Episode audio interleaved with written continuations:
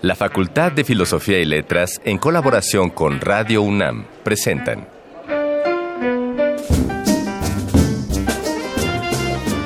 Lecturas de pasillo y debates de jardinera. Pensamientos de biblioteca y encuentros de ludoteca. Cátedras extraordinarias fuera del aula.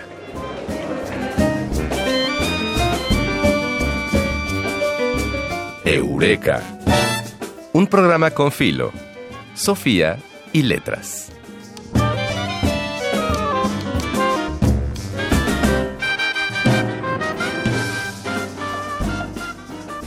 Hasta hace poquitos años, o sigue siendo, yo no sé, algunas comunidades en nuestro país consideraban la figura del maestro como la más respetable y digna dentro de su círculo social.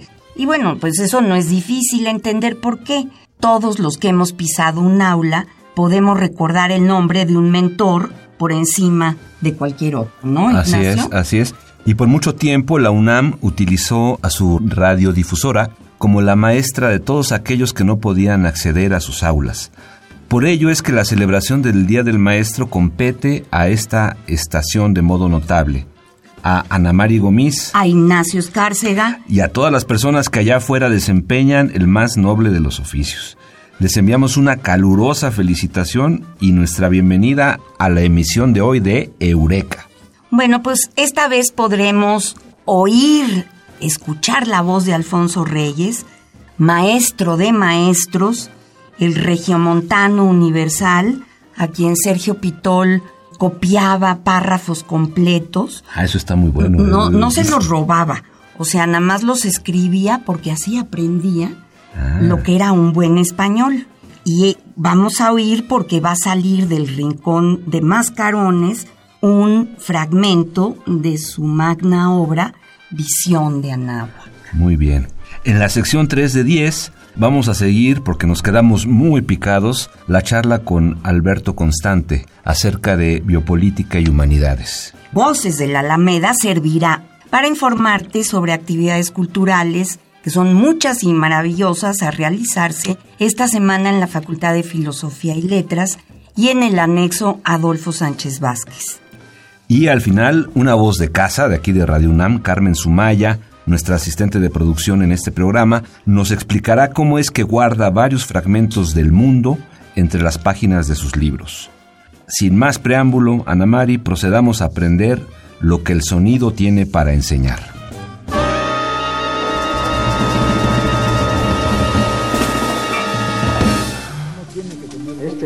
Caer en brazos de una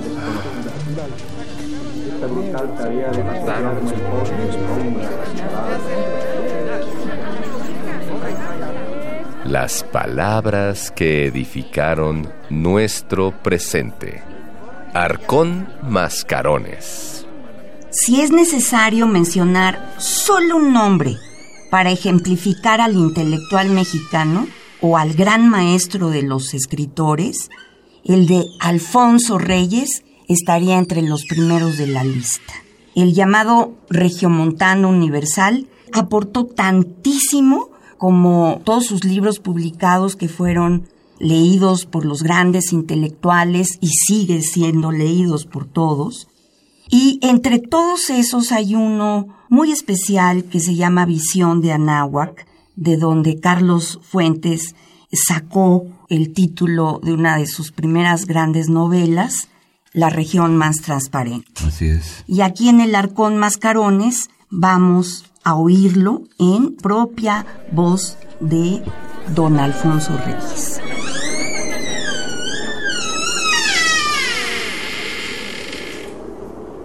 Misión de Anáhuac en 1519. Viajero, has llegado a la región más transparente del aire en la era de los descubrimientos aparecen libros llenos de noticias extraordinarias y amenas narraciones geográficas. La historia obligada a descubrir nuevos mundos se desborda del cauce clásico y entonces el hecho político cede el puesto a los discursos etnográficos y a la pintura de civilizaciones.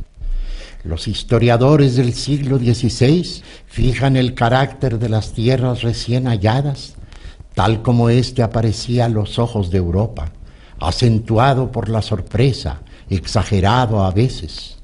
El dirigente Giovanni Battista Ramuzio publica su peregrina recopilación delle navigazioni e viaggi en Venecia y el año de 1550. Consta la obra de tres volúmenes sin folio que luego fueron reimpresos aisladamente y está ilustrada con profusión y encanto. De su utilidad no puede dudarse. Los cronistas de Indias del 600, Solís al menos, leyeron todavía alguna carta de Cortés en las traducciones italianas que ella contiene. En sus estampas finas y candorosas según la elegancia del tiempo, se aprecia la progresiva conquista de los litorales. Los barcos diminutos se deslizan por una raya que cruza el mar. En pleno océano se retuerce como cuerno de cazador un monstruo marino y en el ángulo irradia picos una fabulosa estrella náutica.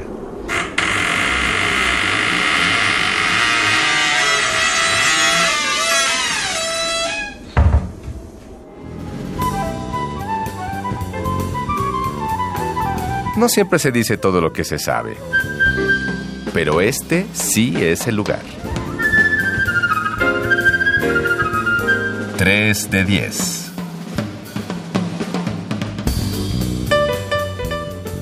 Bueno, nos quedamos muy picados, Ana Mari. La entrevista pasada con Alberto Constante y es una feliz coincidencia que podamos continuar. Nos estaba él hablando de las redes sociales y a lo mejor por ahí, Alberto, nos podemos arrancar. Por ejemplo, tú que usas más de redes sociales o cuáles son las que más frecuentas y si cada una tiene un perfil de tu usuario. A propósito de lo que decías en el programa pasado, que, que en esas plataformas ya saben de nosotros más que nadie. Más que nosotros mismos. Sí, ¿no? sí, sí, sí. Vamos complementando, ¿no? Digo, entre más redes sociales tú usas, más vas dando tu idea de lo que es tu perfil, ¿no? Por ejemplo, en mi caso yo casi uso todas excepto Tinder. Porque Ah, Tinder, Tinder es la de los Así ligues. es. es la de los de ligues. los ligues, sí, De yo los ligues. tampoco la uso. Yo no la uso porque bueno, es un poco ridículo, ¿no? Es Sí, a cierta edad de la sí. vida uno tiene que tener un cierto pudor, ¿no? Sí. Pero, por ejemplo, mi, mi hijo me decía que, que cuando pones en Tinder, lo pones dos kilómetros a la redonda porque ahí se acaba el amor. Más allá de dos kilómetros ya no, ¿no? Y tienes razón, ¿no? En esa ciudad así tan larga, tan grande, tan extraordinariamente gigantesca, ¿no? Pues sí, el amor se acaba, ¿no? Si tú te vas en, en metro, pues, ¿a qué horas llegas, no? Pues sí. Pero en mi caso, por ejemplo, sí uso Instagram, que me gusta mucho, es donde tú vas almacenando una serie de, de fotografías. La Así fotografía se ha impulsado de una manera absoluta, ¿no? Incluso tú puedes ver que la fotografía contemporánea supera con mucho, con cientos de miles de veces la, la fotografía este, análoga, ¿no? Es decir, incluso no contamina, que eso es lo más tremendo del caso. Entonces, si hay nostálgicos usando la fotografía análoga, qué bueno, deberían de morir, ¿no? Porque finalmente lo que están haciendo es contaminando tremendamente. No me digas, Es eso no lo había pensado. Nada, no, no van a conseguir Sí, nada. con todos los químicos que hay, Sí, ¿no? claro. Para la- Tremendo, ¿dónde los echas, no? O sea, el caño, donde se tiene Sí, que claro. ¿no? Entonces, bueno, finalmente digo, por ejemplo, Instagram. Sí, uno va poniendo sus fotografías, tienes likes, y el like empieza a ser justamente el modo en cómo te acepta la sociedad. Y cómo tú logras ser aceptado por todos, ¿no? Entonces, la medida que tú vas incrementando tus likes, tú te sientes más aceptado. Y es lo que se llamaría justamente como una recompensa, ¿no? Tu cerebro lo resume como una recompensa que tiene a ese esfuerzo de haber tomado una fotografía. Y eso es algo como endorfinas. ¿no? Sí, lo que va provocando son endorfinas. Por eso es tan, tan adictivas las redes sociales. Sí, son adictivas. Por eso es tan adictiva Facebook. Yo, por ejemplo, sí, que soy una gente que además de estar metido en las redes sociales, estudiarlas, lee aparte novela, me gusta la literatura, me gusta la historia, me gustan muchísimas cosas, de veras dedico una cantidad enorme a Facebook. Fácil, al día estoy como cuatro horas, ¿no? Sí. Lo cual es grave. Es grave, porque si yo ocupo cuatro horas, que soy un... Es muy impúdico y muy sincero de su parte. a veces soy un poco cínico, es lo que pasa. Pero la verdad es que digo, muchas veces yo pregunto a mis alumnos también, ¿no? ¿Cuántas horas pasan ustedes? Y ellos me dicen, no, diez minutos, no es cierto. No es cierto. imposible. No, no es cierto. No, nomás sabes tú y ya te quedas ahí. Por lo menos una hora. No, por lo menos dos horas. Estás, estás hablando con un profesional. ahí. No, yo sé, yo sé. Bueno, voy a medirme. De veras, Digo, voy a tomarme el tiempo. Son dos horas, es impresionante, porque además hay personas que tienen conectado constantemente el Facebook. A eso sí sabía. Yo, por ejemplo, en mi celular tengo un celular que me permite estar en las mismas redes que tengo en Yo mi también, Mac. sí. Entonces, claro, lo que estoy viendo son las noticias que me están llegando de Instagram, de este Facebook, me está llegando también de Pinterest, me está llegando, en fin, más o menos tengo yo alrededor de unas 25 redes sociales que sigo. Bueno, y Sí, Twitter, por ejemplo, Sí, 25. que es ahora como el medio de los políticos, no nada más Trump. No, no, no, Sino no. Todos. sino todos están pronunciándose en Twitter, ¿no? Sí, eh, a mí me parece que Twitter se ha ido un poco deslavando. Sí, cuando eran 148 caracteres Era era mejor. mejor. Era mejor, ¿no? Te Porque- obligaba a la Exacto, síntesis. Exacto. En cambio ahora te puedes echar una historia aburridísima. Entonces se empieza a de- deslavarse. Y, y eso era lo, digamos, lo maravilloso de Twitter. Twitter lo que hacía era captar la atención rápido porque son vamos, mensajes prontos. Era como si fueran, este, no sé, como lo que decía Nietzsche, ¿no? Como rayos, ¿no? Sí. Y ahora no, ahora ya puedes contar historias, puedes meterle cosas, etcétera, etcétera. Está perdiéndose su función. Me parece que lo que está sucediendo es que está cambiando también Twitter y que va a cambiar a otra cosa también, ¿no? Porque finalmente ya uno puede borrar los mensajes, ¿no? Antes no se podían borrar, ahora los pueden borrar.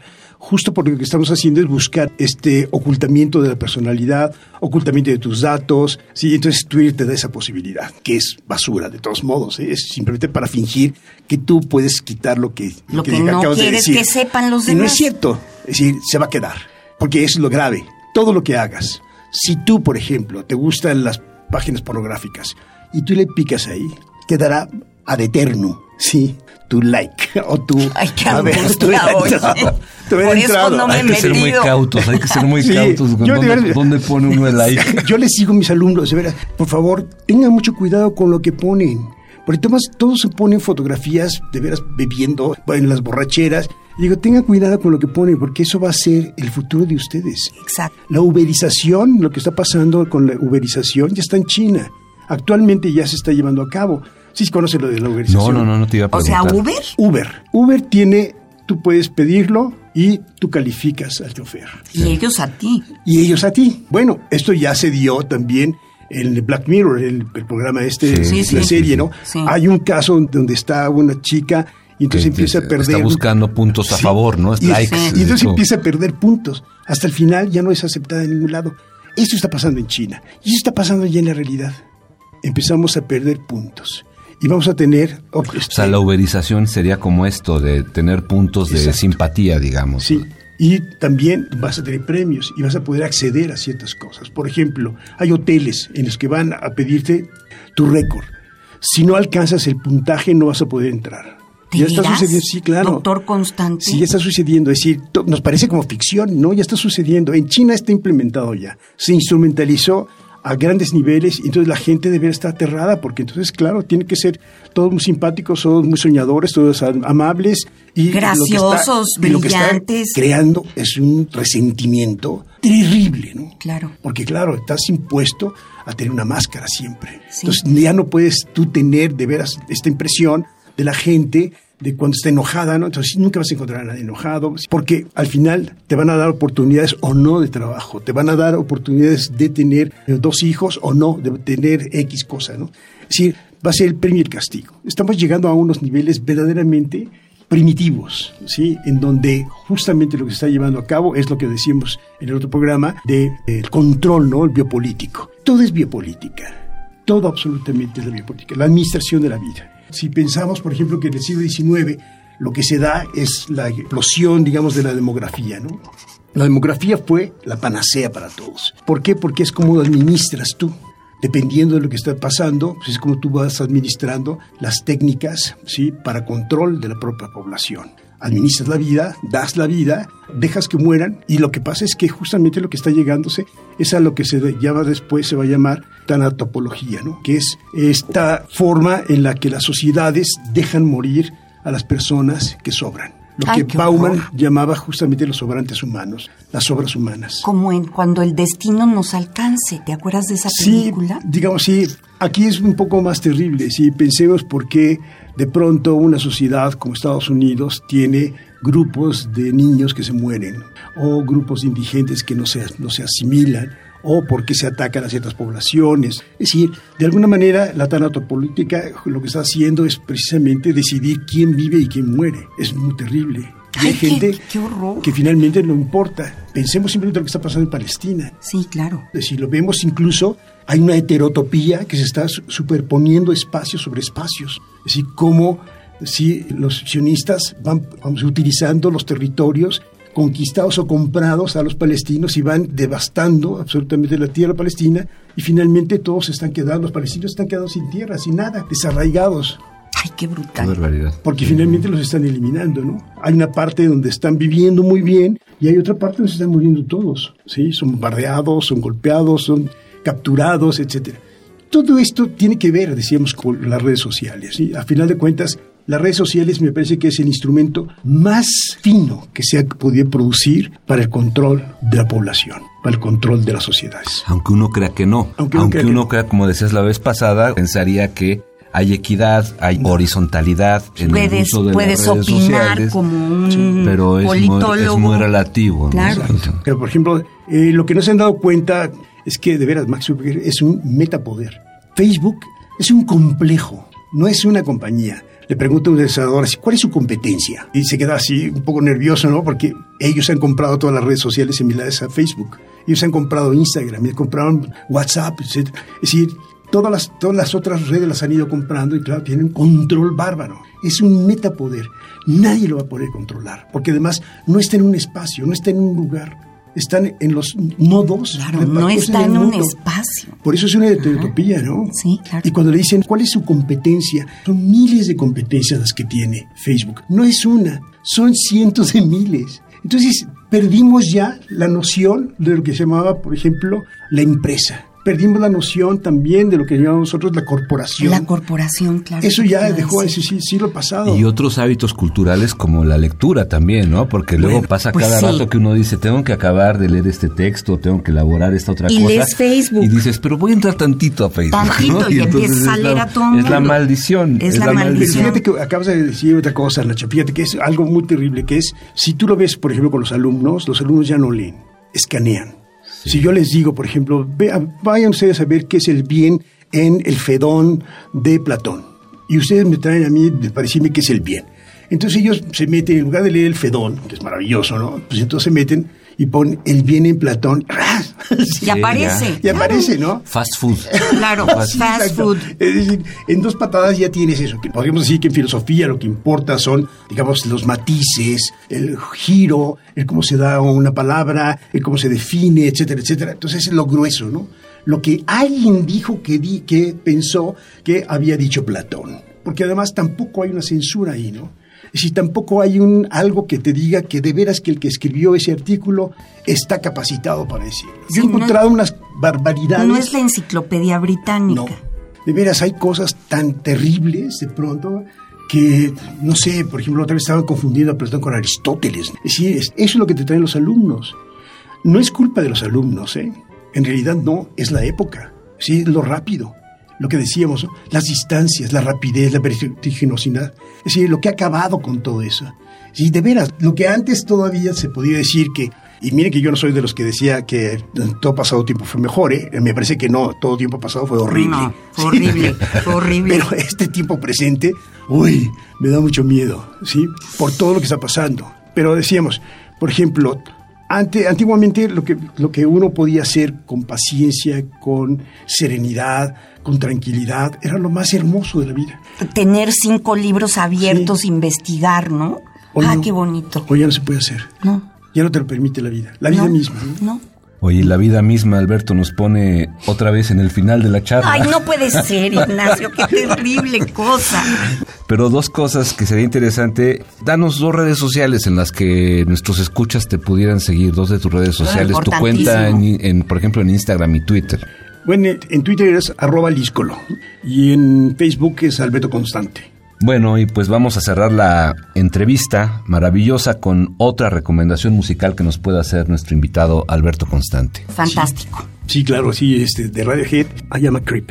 Muchas gracias, Alberto, por acompañarnos. sí.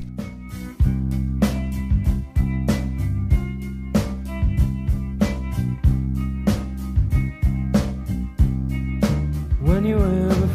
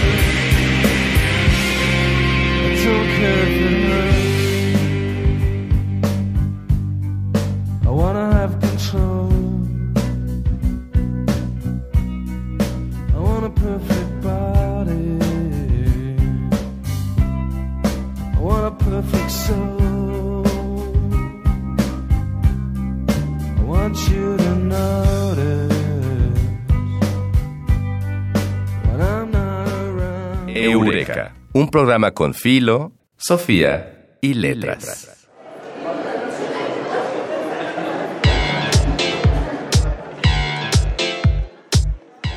Voces de Alameda, tu agenda radiofónica de la facultad.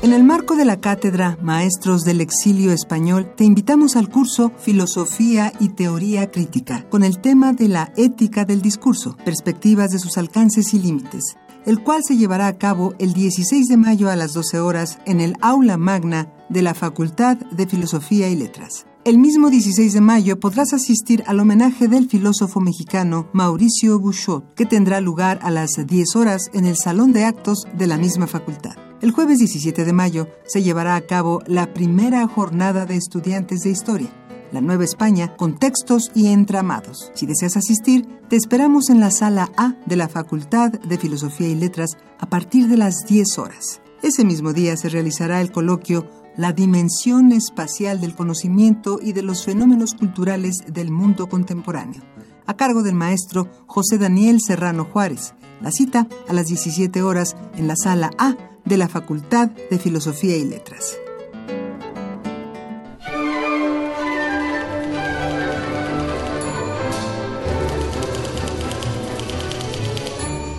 Hay cosas que no está de más saber. Yo solo sé.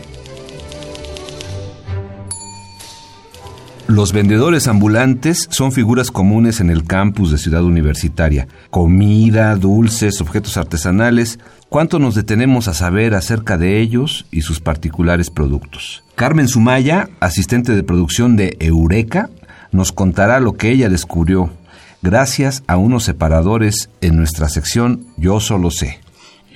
Así es. Cuando cursaba más o menos segundo o tercer semestre de la licenciatura, salíamos entre clase y clase, mis compañeros y yo, a tomar un cafecillo, qué sé yo, al pasillo o a la entrada de la facultad. Entonces, en una ocasión encontré que nos encontramos, más bien mis compañeros y yo, una señora muy, muy mayor, ya de hecho era como de 70 y algo, más o menos, ya bastante mayor, bajita, delgada, de piel blanca y ojos azules, de hecho, que vendía separadores y los daba, yo siendo que muy baratos, costaban 15 pesos y nos los ofrecía. Y lo curioso de, de estos separadores era que tenían estampillas coleccionables. Había estampillas desde Cuba, de la Alemania comunista, de la Rusia, de Europa, infinidad de estampillas, de verdad. Ella las hacía, supongo. Ella la- las hacía o porque... sea, hacían los separadores, ¿no? Exactamente, nada más era la estampilla y todo lo demás era como un pedacito de cartulina muy bonito. De tantas veces que la llegué a encontrar y que me ofrecía a mí o a mis compañeros, le empecé a comprar, le empecé a comprar así, pero muy constantemente, ¿no? Como unas tres veces a la semana fácil, la veía y le compraba. Y a veces quien estuviera conmigo lo animaba a que también le comprara, Sí. porque eran de verdad piezas muy bonitas. Y en alguna ocasión eh, le pregunté, oiga, señora, ¿y de dónde saca tantas estampillas, no? Y entonces me dijo que ella las había comprado. Y le digo, ¿pero dónde las compra, no? Las estampillas generalmente vienen a veces con la fecha, ¿no?